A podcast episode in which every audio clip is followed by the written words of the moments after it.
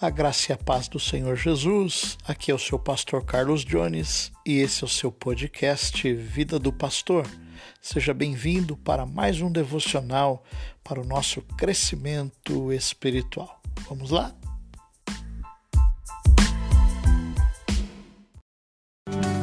Acompanhe agora a meditação do dia. 31 dias de oração. Jesus transforma minha família. Hoje quero falar com você sobre algo um pouco diferente do que normalmente você escuta. Quero falar sobre o lugar da fé na mensagem. Olha só, falei de qual é a mensagem e a mensagem é a cruz de Cristo, e quando a cruz, a mensagem da cruz é apresentada claramente, a Bíblia diz que o poder de Deus está nessa mensagem. E tem algo sobrenatural que acontece, que é que a fé cresce no coração das pessoas. Eu lembro de pregar na antiga União Soviética, foi a primeira vez na história da República da Moldóvia que alguém se levantou no Estádio Nacional e pregou. Então estava pregando no Estádio Nacional e a mídia estava lá e me fizeram uma pergunta. Um repórter falou: Senhor Tippett, você realmente crê que só porque você repete umas palavras que a vida de algumas pessoas vão mudar? E realmente foi uma boa pergunta vinda de um ateu. Pensa nisso, ó, só porque eu vou repetir algumas palavras, o que isso quer dizer? Aí eu falei para a jornalista assim: Sim, senhora, eu não só acredito que vidas serão transformadas, eu sei que serão transformadas. Não porque eu estou falando ou por causa da minha eloquência e nem por causa de algo que eu farei, mas por causa do poder da mensagem que vou pregar. E olha, o poder de Deus, imagina só, o poder de Deus está na mensagem da cruz. Então, quando a mensagem da cruz é apresentada claramente, o poder sobrenatural de Deus está ali. Algo acontece no coração de quem ouve.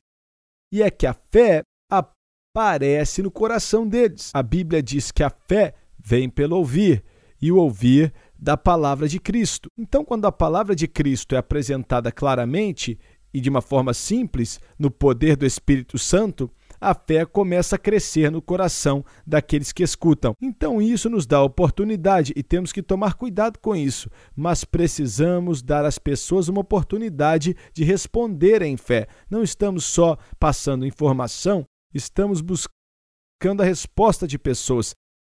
Sei que existem muitas pessoas que ficam nervosas quando dizem: Ó, oh, ah, eu não importo em compartilhar Jesus, mas pedir a alguém para entregar o coração a Cristo, é crer em Cristo, seguir a Cristo, aí é outra história.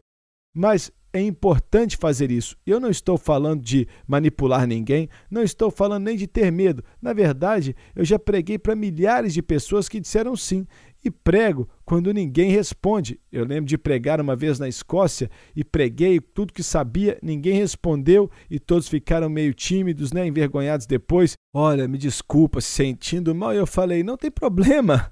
Olha, não tem problema porque se eu fui fiel à palavra de Deus, é só isso que importa. Deus é quem faz o resto. Não precisamos ter estrelas, né, para se mostrar. Não, isso aqui é uma obra sobrenatural de Deus.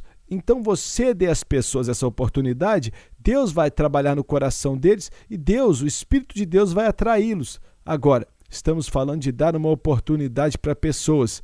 Evangelistas falam que é um convite para as pessoas seguirem a Cristo e entregarem o coração para Ele. Quando falamos de um convite, várias coisas são importantes. A primeira, você tem que orar.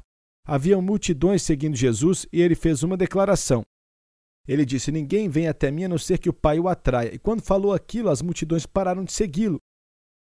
Olha, só Deus pode atrair pessoas para Jesus. Então, ore para que quando você tiver essa oportunidade de apresentar o que Cristo tem para uma pessoa, que o Espírito de Deus os atraia. Porque se ele não atrair, não vai valer de nada. A segunda coisa, tenha discernimento no espírito do que está acontecendo. Existem situações que só estamos plantando e em algumas e em outras situações precisamos colher e temos que discernir. Tem horas que eu não faço convite quando converso com alguém, porque eu sei que não está acontecendo, aquele não é o momento, mas sei que estou com eles, falo do evangelho bem claro e paro por aí. Mas tem outras vezes que eu olho nos olhos da pessoa, vejo sua resposta e sei que estão prontos para receber a Cristo.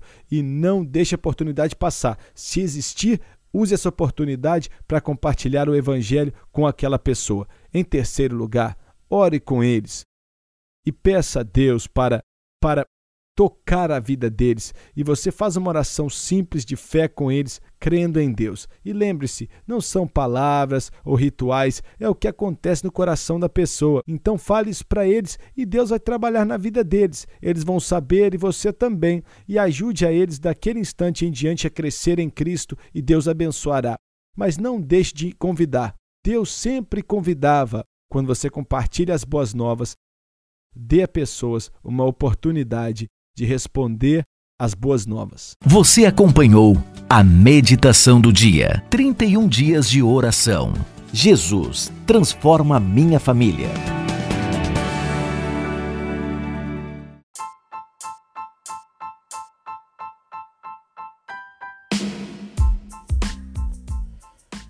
Pois é, pessoal, já estamos aí na reta final da nossa campanha de oração pelas famílias mas você ainda tem a oportunidade de testemunhar do amor de Deus para os seus familiares e amigos. E nesses dias 29, 30 e 31 de maio, às 20 horas, nós teremos pelo YouTube da Junta de Missões Nacionais a transmissão da conferência com o pastor Sami Tipti, onde você pode organizar uma sala de vídeo no seu Facebook, organizar com a sua família um momento para que eles assistam essa conferência. É claro que em tempos de coronavírus nós temos que tomar o máximo de cuidado. Você deve pedir às pessoas que assistam nas suas casas, mas você pode fazer isto porque é mais uma ferramenta de evangelização. Está bem?